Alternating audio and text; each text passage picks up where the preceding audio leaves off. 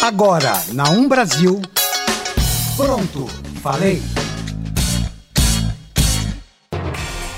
A polêmica na fronteira entre os Estados Unidos e o México. Vagas deixadas por cubanos no programa Mais Médicos são preenchidas por brasileiros.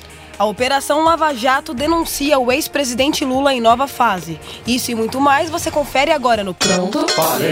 Pronto. Falei. Está começando mais um Pronto. Falei. Pronto. Falei. Pronto. Falei. Pronto. Falei. Boa noite! Boa noite! Eu sou a Isabela Torres. Eu sou a Ingrid Oliveira. Eu sou o Fernando Luiz. E esse é mais um programa começando aqui para vocês. Chegamos. Chegamos com muitos assuntos bacanas mais hoje. uma terça-feira. Um assunto que o Fernando vai adorar falar, a vitória de um time aí. Não, eu vou Um parabenizar um time campeão brasileiro, logo menos. É, mas já já, vamos deixar para o final. Sim. Sem clubismo. O que nós vamos falar agora? Vamos falar da polêmica que tá rolando lá entre o México e os Estados Unidos na fronteira. Conta pra gente. No domingo, dia 25 de novembro, cerca de 500 imigrantes tentaram cruzar ilegalmente a fronteira entre o México e os Estados Unidos, em Tijuana. A confusão aconteceu durante um protesto em que centenas de mexicanos que chegaram em caravanas tentaram conseguir asilo no país norte-americano para fugir da onda de violência e da crise que o México enfrenta. As autoridades americanas prenderam 42 pessoas após o confronto e informaram que a maioria dos latinos que estão na região não se qualificam para o pedido de asilo e que há poucas mulheres e crianças entre eles. No dia seguinte, o presidente dos Estados Unidos, Donald Trump, usou sua conta no Twitter para pedir que o México deporte os imigrantes. Além de dizer que muitos deles são criminosos, ainda falou sobre a sua polêmica promessa em construir um muro entre os dois países. O Trump escreveu no finalzinho do tweet assim: Fecharemos a fronteira permanentemente se necessário. Congresso, financie o muro. É, ele Trump, não vai ele é- desistir tão cedo desse muro. O Donald É, Trump, não- ele é muito Twitter. rigoroso. Ih, Não, mas ele é rigoroso com essa, com essa questão da, da fronteira, né? A imigração, né? É. Os legais. Mas o. As autoridades que estavam lá na fronteira falaram que o que eles viram aquele, aquele dia lá, que no caso foi no domingo, dia 25, não foram pessoas pedindo asilo, porque ficam bastante, bastantes mexicanos ali na fronteira em Sim. Tijuana pedindo asilo. Foram meio que bardeneiros tentando entrar à força, porque a galera no meio da confusão, tipo, tentou entrar de qualquer jeito, porque os Estados Unidos está demorando muito para dar esse auxílio para eles. É, o Donald Trump, ele, é, desde que ele assumiu a, a parte. Ele passou a campanha inteira dele falando sobre esse muro, né? E ele é bem rigoroso com essa questão de fronteira de imigrantes no país. Todo mundo sabe disso. Foi uma das primeiras bandeiras que ele levantou, né? Total. E, Exatamente. E ele procura, né, manter isso, porque quem apoia ele também apoia essa ideia. Uhum. Então é em cima disso que ele vai ganhar. O problema é que há uma- um lado desumano, porque há crianças, há idosos que estão ali naquela situação, talvez procurando uma vida melhor. E as autoridades, inclusive, que falaram que não tinha tantas crianças e mulheres pedindo asilo, é um pouco contraditório, porque tem muitos vídeos e imagens do domingo e é praticamente a maioria são mulheres com crianças no colo correndo de gás lacrimogênico e balas de borracha. Ele prega essa rigorosidade com relação à imigração, mas ele tem descendência imigratória. Né? Imigratória, sim. Uhum. Meio contraditório da parte É, dele. tipo o Hitler que não gosta de judeu. vai, vai entender essa galera. É, o Donald Trump, ele precisa parar de twittar, né, e ser mais humano. Pelo É, amor de Deus. e lembra quando ele prendeu as crianças em gaiolas? Sim, ti- havia é brasileiros. verdade. Gente, é tipo o quê? Que, onde esse Fez cara retro- vive? retrospectiva do Trump aí, vai ter várias polêmicas. Vamos. Donald Trump, ele, ele twitta muito, fala muito. Tudo bem que ele faz também. Ele também faz. Lembra um, lembra um- Infelizmente, faz. ele também lembra um faz. presidente que Ele não tá é- prestes a Mas ele assumir. não é o cão que, que late, né? Ele é o cão que morde. Sim. É, o famoso cão que ladra não morde, não é o caso dele. É. Donald Trump, cheio de polêmicas aí, sempre. E será que esse muro acontece até o final, até o final do mandato, O mandato dele? né? Será que acontece? Pô, imagine construir um muro daquele tamanho, Não, meu Deus. Isso me lembra aquela novela América. Pelo menos Que era em emprego. 2005. Vai garantir Não bastante emprego pro pessoal da. Provavelmente quem estiver É. assistindo e ouvindo é, se recorda no- da novela América, que tinha uma, Pelo menos uma, 94 aí. uma fronteira nos Estados Unidos ali. O pessoal tentava imigrar, ia Sim. preso, tinha cerca elétrica, era um negócio bem tenso. O pessoal mais novo aí, igual a Isabela, não vai lembrar muito. Não. mas- Mas é isso, gente. Vamos continuando os nossos assuntos. Então vamos falar um pouco sobre o... aquela polêmica dos mais médicos continua, né? Mas tem boas notícias. Segundo o Ministério da Saúde, 97% das vagas deixadas pelos médicos cubanos que foram retirados do programa Mais Médicos já foram preenchidas. Ao todo, 8.278 profissionais da saúde já estão inscritos nos municípios que ficaram com a vaga dos médicos em aberto, segundo o Ministério da Saúde. Porém, 224 médicos já estão se apresentando nas unidades básicas de saúde, onde foram designados. O novo edital exige que um médico seja formado no Brasil ou tenha diploma no exterior, revalidado pelo Ministério da, Educa- da Educação. Vagas que não forem preenchidas serão destinadas para brasileiros formados no exterior. Caso ainda sobrem vagas, haverá um edital para estrangeiros sem revalida. É, eu tava vendo também que o salário que eles estão oferecendo é bom. Eu gostaria de receber É isso. interessante essa marca aí de 97%, mas em outros editais também tiveram as vagas preenchidas, mas muita desistência também rolou. Por saberem ver aonde iam ter que atuar, Sim. né? E pelo salário pelo queriam salário. atuar também. Ah, mas o salário que tava. que divulgaram seria em, em torno de 11.800 reais Agora, para os mas médicos. antes- Não sei não. se para Ah. os médicos é um parâmetro legal, não sei o, o nível lá. Não, antes, antes. no Brasil não ganhar era. 11.800. É, no Brasil, você Sim, mas no Brasil. antes não era um, um, um- um padrão assim de 11 mil reais. Era uma coisa Não. em torno de 4 mil, 5 mil reais. Não, para os cubanos era bem mais baixo, Sim, inclusive. é, mas Na a renda de um médico no Brasil não é. Que, que pagava pra Cuba, né? Vinha a parte pra É. Cuba e ficava uma porcentagem. Eu pra- acho que esse salário que eles deram mais alto é uma forma de incentivo, né? Pra galera não ficar sem médico, agora que Mas- Cuba com- rompeu com. Mas tem que ver se o pessoal vai participar mesmo, porque agora tem muita gente é, satisfeito com o salário e querem trabalhar, mas não adianta chegar lá, sei lá, no interior da, da Amazonas e desistir do Existe trabalho. Depois, É, né? prejudica por a população, né? Total, porque. Querendo ou não, os médicos cubanos são, são, missão- praticam missões e estão dispostos a enfrentar É. qualquer dificuldade. Eu acho que um- um- algo bom que o Estado deveria fazer pra incentivar a galera, os médicos ficarem lá, seria dar uma assistência, né? Uma moradia, porque eles estão vindo de longe. Dar. Um, um- um lugar perto, porque imagina, tipo, Dá lá no estrutura, norte tem gente que vive em beirada de rio. Imagina pros Sim, caras mas irem é- atuar lá. es- é- essa era a grande questão dos médicos cubanos. Eles atravessavam rios é, de barco. Comunidades enfim, indígenas, indígenas a boa parte lugar que é, que é cubanos. saúde e nem o saneamento básico, que eu acho que é o mínimo de condição de vida, não chegava. Então os médicos cubanos estavam dis- dispostos né, a chegarem a esses lugares e levarem pelo menos o mínimo de saúde e saúde bucal, por exemplo. E, E não recebiam Vacinas isso. É um também. absurdo. Um ponto importante também que o pessoal questiona era, sobre o revalida da, parte dos cubanos, né? Que os cubanos não faziam revalida, mas Sim, os cubanos são missionários em vários países, não só no Brasil. E os outros países não pedem o revalida porque os médicos cubanos estão em questão de emergência. Eles não vão ficar lá e fazer carreira no país. É Então- tipo uma ajuda social. Sim. Ah, Por isso que não, não era pedido o revalida da parte deles. É, o Revalida, ele foi. Ele parou de ser pedido aqui no Brasil no- em 2016 ou foi 2017 que o Supremo Tribunal fez um acordo com Cuba. Mas no caso do Brasil, ainda eles colocaram, tipo, entre aspas, contanto que vocês recebam salários menores. O pessoal fala também que estava financiando a ditadura, o A governo ditadura ditadura cubana. E não é bem assim também, né? Não sei. Porque não tinha médico. Não tinha médico e precisava de médicos. Não, Por mas- isso que os cubanos vieram em questão de emergência. Mas o questionamento maior é que o salário não era.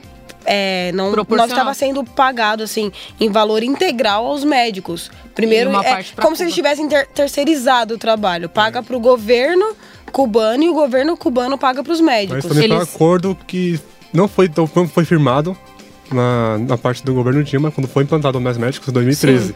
Eles trabalhavam de acordo com, com as normas de emprego de Cuba, sendo que eles estavam trabalhando no Brasil. Isso é errado, eles têm que trabalhar de É. acordo com a Mas tudo, tem- CLT. tudo tem um contexto, né? Porque eu tava acompanhando uma matéria de 2013 no G1 que falava que tinha um contrato de, eh, do Brasil com Cuba, onde como o Brasil emprestou um dinheiro do BNDES para Cuba para questão de infraestrutura da- do país, os mais médicos seriam a forma de compensar esse pagamento da parcela, já que estavam se endividando cada vez mais o país. Mas eu acho estranho ainda É estranho o, o porque- Estado usar as pessoas dessa Concordo, forma. totalmente estranho. As pessoas estranho. deveriam Mas ter o os direito médicos- de ir e Totalmente vir fazer o que elas quiserem. Mas, Mas- também tem outro problema também, já que você falou, que os, os médicos cubanos são missionários, eles acompanham, eles escolhem pra onde eles vão. Eles só podem cancelar o contato a hora que A hora que quiserem. quiser, então ele se dispõe àquele trabalho. que se dispõe o, a erro, o erro não é fazer um programa como, os, como é foi os mais médicos. É o governo de Cuba. O- não, o problema é a forma da negociação que, qual eles fizeram esse né, programa. Não é justo o governo receber a maior parte do dinheiro, sendo que quem trabalha são os médicos. Fim. Na verdade, não é justo nem o governo receber o dinheiro por isso, né? Talvez sim, porque há médicos ali que foram financiados pelo governo. Ah. Então, entendeu? Então, é, a gente não sabe como funcionam as leis de Cuba, mas na lei do Brasil, quem recebe é quem trabalha. Indiferente se você de quem está te contrata. trabalhando no Brasil, você tem que trabalhar de acordo com as leis daqui. É sempre uma polêmica atrás da outra. O pessoal que tá acompanhando a rede aí, se quiser comentar um pouco das suas experiências que tiveram com médicos cubanos. Fiquem à vontade. A gente É. lê os comentários de vocês aqui na nossa live. São Paulo tem bastante, tinha, né?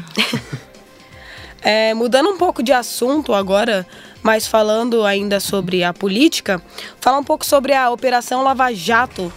A força-tarefa da Operação Lava Jato em São Paulo denunciou segunda-feira, dia 26, o ex-presidente Luiz Inácio Lula da Silva pelo crime de lavagem de dinheiro por supostamente ter recebido um milhão de reais para intermediar discussões entre a Guiné Equatorial e o grupo brasileiro ARG para a instalação da empresa no país.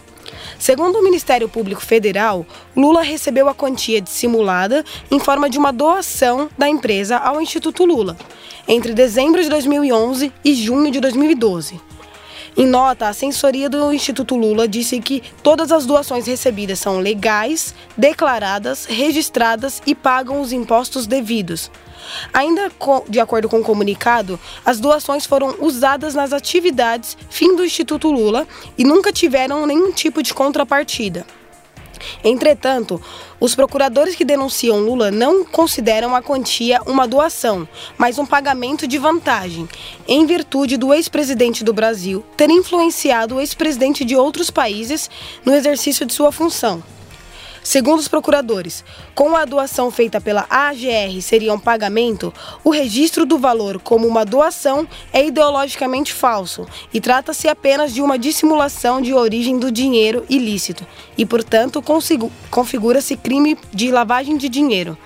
O Lula, ele sempre denunciado pela Operação Lava Jato, dessa vez o instituto dele denunciado, né? É... Tem provas dessa vez? Dessa vez tem provas, porque os computadores que foram apreendidos pelo Ministério Público estavam no, no escritório do Instituto Lula. E eles estudaram esse caso é, durante um, um- anos, né? Porque é de 2011, o, computador foi apreendido em 2016. É, e a, a defesa alega que o, o Lula está sendo perseguido e todas aquelas acusações que sabemos, mas nesse caso, é, o Lula ele influenciou as decisões de outros presidentes em favor da instalação da empresa brasileira. Então seria como se fosse um pagamento. Ah, você me ajudou em outro país, eu estou te doando aqui para o seu instituto. Só que Tem um negociador aí. ninguém, ninguém doa um milhão de reais Não. assim, de graça, por mais que seja uma empresa de grande porte, como é a, a, a RG, mas ninguém doa um milhão de reais. E o Lula sempre, né, sendo denunciado, ele tem mais de seis denúncias contra ele, já é réu em mais de sete processos. Pelo menos dessa vez tem prova, porque a última prova era que ele tinha roubado oito anos pra ter um triplex Sim, o triplex. no Guarujá. Que não era muito bem a, a imagem que Muito mostrou, né? E bem avaliado também, né? Sim. Não, mas pesado. O problema do Lula é que divide opiniões, né? De um lado tem quem acredita que ele seja o perseguido da justiça Ai, e do outro tem quem quem, quem acusa Acredita que ele afundou o afundou Brasil. o Brasil. É, Dois extremos que não, não são aconselháveis. O fato é que o Lula, racionais. o Lula está preso. é, ele aguarda julgamento de outros processos que ele responde, outras acusações. E querendo ou não, só vai complicar mais a ficha dele, né? Uhum. Então, É. Tomara que a justiça seja feita pra todos, né? Porque já que pro Lula é tão fiel assim. E o senhor Aécio do helicóptero de cocaína. A, op- a Operação Lava Jato. né? É, a Operação Lava Jato. Tá muito seletiva pro meu gosto. É, essas fases da Operação Lava Jato, elas prendem é, várias pessoas, Uhum. fazem vários mandatos de busca. Porém, a gente só vê o Lula aí. Eu acho que é porque ele dá mais notícia, por isso que a gente acaba vendo mais notícias sobre ele. Se bem que É, ser um qualquer prisão né? de um político.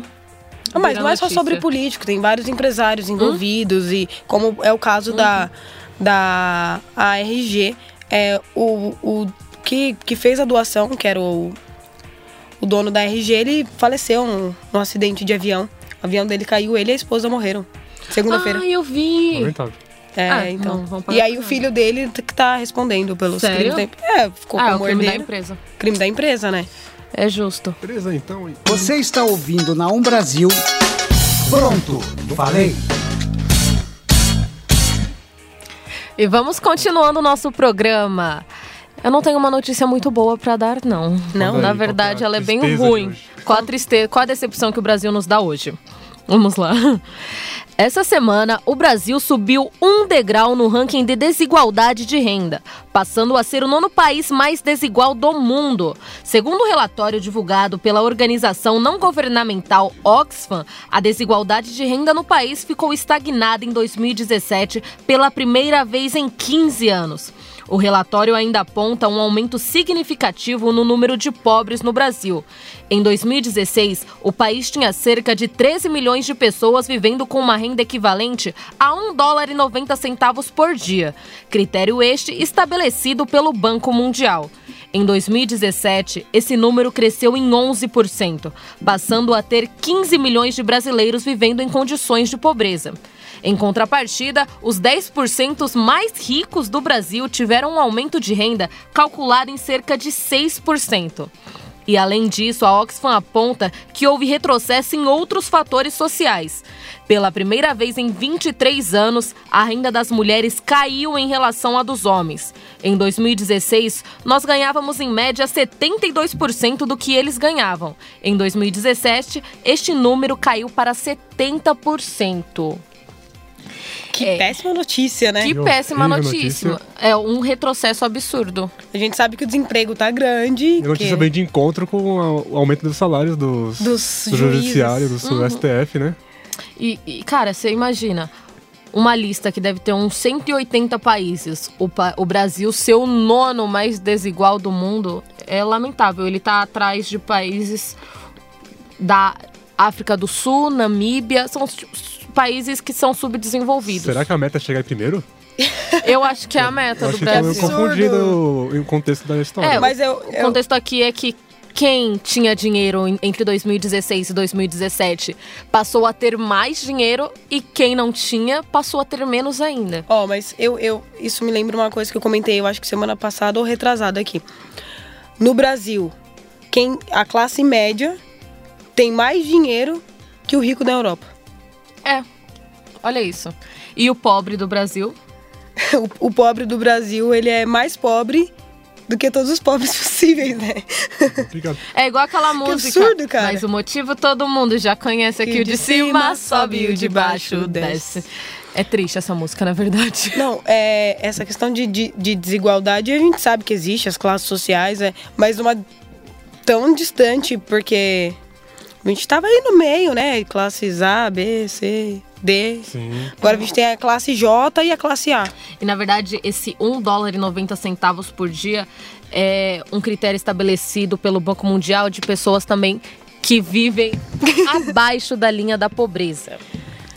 Complicada É, a situação. literalmente as pessoas estão pagando pra comer. Ou elas almoçam e compram, sei lá, produtos de farmacêuticos. É o famoso produtos de- vender o almoço pra comer a janta, O né? famoso, imagina, um- um salário mínimo do Brasil é ridículo. É o que? 954 reais. Tem um estudo já que comprova que para uma família viver no Brasil com o mínimo de condições aceitáveis, o salário mínimo deveria ser cerca de 3 mil e pouco. Você põe em pauta a média de aluguéis, pelo menos na periferia ali. Chega de que 700 reais. Com o que vai fazer com os 200 reais que sobram? Exatamente. Você mora na rua para comprar comida pro seu filho. Ah, não. Ou em ocupações. Gente, é absurdo. E uma pessoa que paga aluguel acabou o dinheiro. Paga lá, sei lá, 500 reais de aluguel, você ganha um salário mínimo, você tem 400 reais. Paga lá água, luz, compra gás de cozinha, que tá custando 82 reais. Alimentação. E alimentação, acabou. você Fica não mais compra remédio. absurdo ainda quando o presidente Temer aprova, né, o aumento do O salário aumento do salário do judiciário, que, vai que- causar um rombo Já que de. dizem que estão em crise, que estão em corte de gastos, aumentar o salário não faz sentido nenhum, Gente, né? na verdade faz todo sentido. Vocês lembram que o Temer es- estava sendo investigado e a investigação É o dele foi que ia chegar. Aí É. veio a cobrança dele, ele aprovou pro judiciário o aumento deles. É, o Simples Temer tá assim. quase saindo do seu cargo agora, né? É, Vai mas- deixar o cargo no- na virada do ano. Com Ah, o certeza processo ele ia dele é arquivado. Com certeza A ele gente ia tem aprovar um- esse essa situação no STF. Um comentário aqui da Sofia Lisboa. Fora as variáveis da região que você vive, deixa o custo de vida muito mais caro.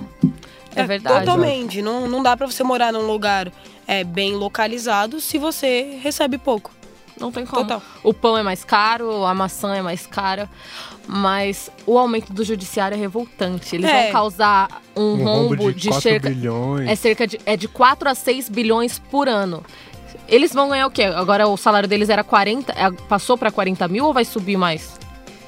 Acho que era 45 mil.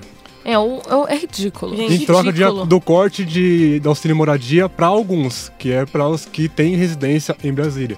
Aos que não têm, vão continuar recebendo auxílio moradia e o salário mais alto. Ai, que lindo. que bom. Que maravilha. Que né? bom, Temer, parabéns. Agora você não vai ser Parabéns, mais agora- investigado e o judiciário vai ganhar bem. Isso aí, todo Que mundo bom. feliz.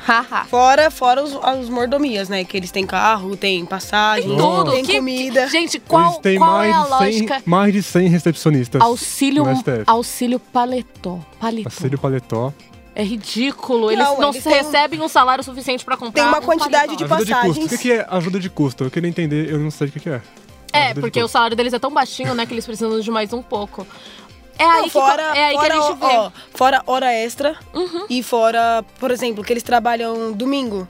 Eles fazem. é, geralmente as sessões deles demoram, sei lá, a madrugada.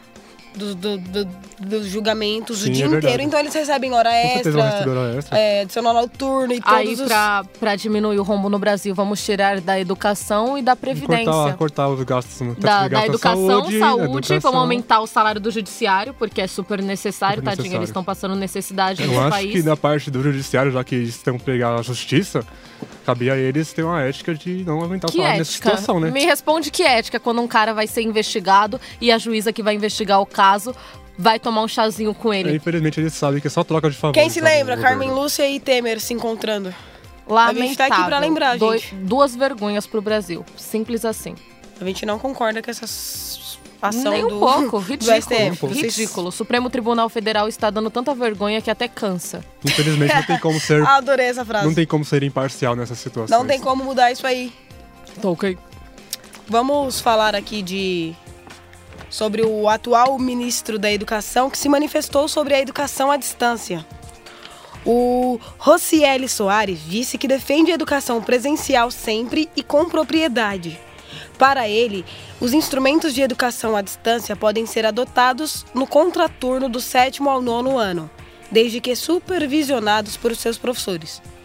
A fala dele foi, abre aspas, a educação à distância, mesmo as aprovadas nas diretrizes do ensino médio, requerem o professor. Isso é uma obrigatoriedade que as diretrizes trouxeram. Primeiro, eu defendo sempre o professor estar junto aos nossos jovens. Agora você tem metodologias que podem ser adotadas. Você pode fazer o reforço de aula no contraturno dos alunos do sexto, sétimo, nono ano, enfim, com esse apoio. Isso é possível é, de- dessa forma. Agora, na sala de aula, defendo sempre o professor vivo, especialmente no ensino fundamental.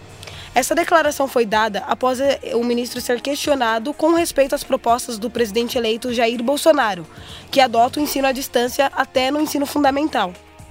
No plano de governo de Bolsonaro, consta que a educação à distância deve ser vista como um importante instrumento e não vetada de forma dogmática. É, Não, não tenho que discutir sobre isso, gente. Ensino à distância para criança. Primeiro que a escola é o primeiro convívio social que uma criança tem para aprender a viver em sociedade. Já começa por aí. ela respeita regras, Respeita regras, respeita- respeita a autoridade, aprende a conviver Aprende com a a diferença do dividir. outro. ela, ela respeita também é, é, as diferenças, né? Porque O futuro ministro da Educação, o Ricardo Vélez Rodrigues, ele escreveu, né, que a educação da forma como está agora, ela é uma ideologia que fazem os jovens é, não, não, não, usufruem da capacidade de, de pensar, que tá todo mundo programado, alienado. sim, alienado. O próximo, tá falando É, novo, o né? próximo, futuro. É, o, o que conta, né, na verdade, é quem vai assumir agora, porque talvez ele mude. Ele disse que o nosso país é conservador e que ele vai trazer isso para educação. Da forma que ele vai fazer, não sabemos. Sabemos que. Me conta onde o ensino à distância tem a ver com conservadorismo. É, é porque para ele as crianças absurda. ficarem dentro de casa, né? Você tá mais protegido ah, da ideologia dos professores. É igual a educação sexual, sendo que a maioria dos casos de pedofilia acontecem dentro de casa. Ele disse que a ideologia de gênero ela deve ser uma coisa da natureza e não da escola. Ai, nossa, toda a escola tem um livro chamado Como Tornar o Seu Filho Homossexual. Gente, é absurdo. Não, é, o não, que vai... sem cabimento. Sem falar, inclusive, ainda que em, em escola pública temos crianças de diferentes classes sociais e que muitas delas vão para a escola por, pelo, simples, pelo simples almoço que tem. Mesmo que a criança estude de manhã, nove e meia da manhã é servido Mas arroz e feijão para a criança na Mas escola. Mas nem isso, por exemplo, a, o intuito do Bolsonaro é levar a educação à distância para pessoas que moram em áreas rurais que não têm acesso à escola. Conta pra mim, se não tem acesso à escola, às vezes não, não tem, tem, acesso, acesso à luz, não tem acesso à internet. Vai estudar como, meu anjo? Fala pra mim. Não chega saneamento é básico, ele vai colocar o Wi-Fi. Não vai ter acesso à sua escola. Wi-Fi. Não, sem cabimento. A gente é. A gente tem experiência como é, com EAD, já que a gente é universitário. Eu, eu por mim, é a minha parte, é horrível. Horrível. É, é horrível. Ó, só um comentário aqui pra não falar que a gente só fala mal do Bolsonaro. Essa semana ele deu uma, uma alegação muito boa. Ele falou para a Folha de São Paulo que ele acha, para ele, o homem não deve interferir na escolha de aborto da mulher. Então, Parabéns, ele, Bolsonaro. Parabéns, mais que sua Mas eu acho que a bancada dele e tudo que ele defende vai Sim, completamente cair em cima disso. Essa ideia. Estamos com você, Bolsonaro. Nessa, Finalmente. Nessa. é, vamos mudar um pouco de assunto e falar sobre o campeão brasileiro de 2018. Um breve resumo aí no, final de semana que teve um campeão brasileiro, Palmeiras, campeão brasileiro. Com duas rodadas de antecedência, a Sociedade Esportiva Palmeiras conquistou o título de campeão brasileiro de 2018. Neste último domingo, a equipe foi ao estádio de São Januário enfrentar o Vasco, precisando apenas vencer para garantir o título. Quem achou que o Vasco ia facilitar o jogo para acabar com a chance do Flamengo de ser campeão, se enganou. A equipe carioca está lutando contra o rebaixamento e começou o jogo criando as melhores chances de gol. Pararam na forte defesa viverde. Enquanto isso, o Flamengo estava vencendo o Cruzeiro em Minas Gerais, deixando a decisão para a última rodada. Mas aos 26 minutos do segundo tempo brilhou a estrela, de Daverson, que saiu do banco de reservas o atacante que apareceu livre na pequena área depois de passe do William Bigode e abriu 1 a 0 para o Palmeiras. Depois disso, foi só esperar o apito final. O jogo que vai acontecer o levantamento da taça será no final de semana agora, a partir das 17 horas contra o já rebaixado Vitória. Parabéns ao Palmeiras, campeão brasileiro de 2018. Parabéns, Parabéns Palmeiras. Palmeiras. É isso aí, Verdão. Tem, o, tem o hino do Palmeiras aqui pro Fernando se alegrar? Eu me alegro porque o futebol ganha com isso. É, não é o Palmeiras, não. Não é o Palmeiras. Não, não sou palmeirense. Não, eu, eu achei muito bacana porque calou a boca do Neto, né? Sim, calou a boca da imprensa, né? Que da imprensa, criticou que muito o Felipão. o Felipão. E disseram que o Palmeiras disseram ia ser que rebaixado. O Felipão é ultrapassado. E disseram que o Palmeiras ia ser rebaixado. Sim. Estamos aí, então. O Palmeiras é. agora com 23 jogos de invencibilidade, com melhor ataque, melhor defesa e melhor visitante. E o Dudu que foi o grande craque do torneio, né? É isso aí, Palmeiras. É Parabéns. É a gente vai finalizando o programa por aqui. Tchau, tchau e até a próxima. Até a próxima. Amém. Pronto? Falei. Você ouviu pela Um Brasil. Pronto, falei.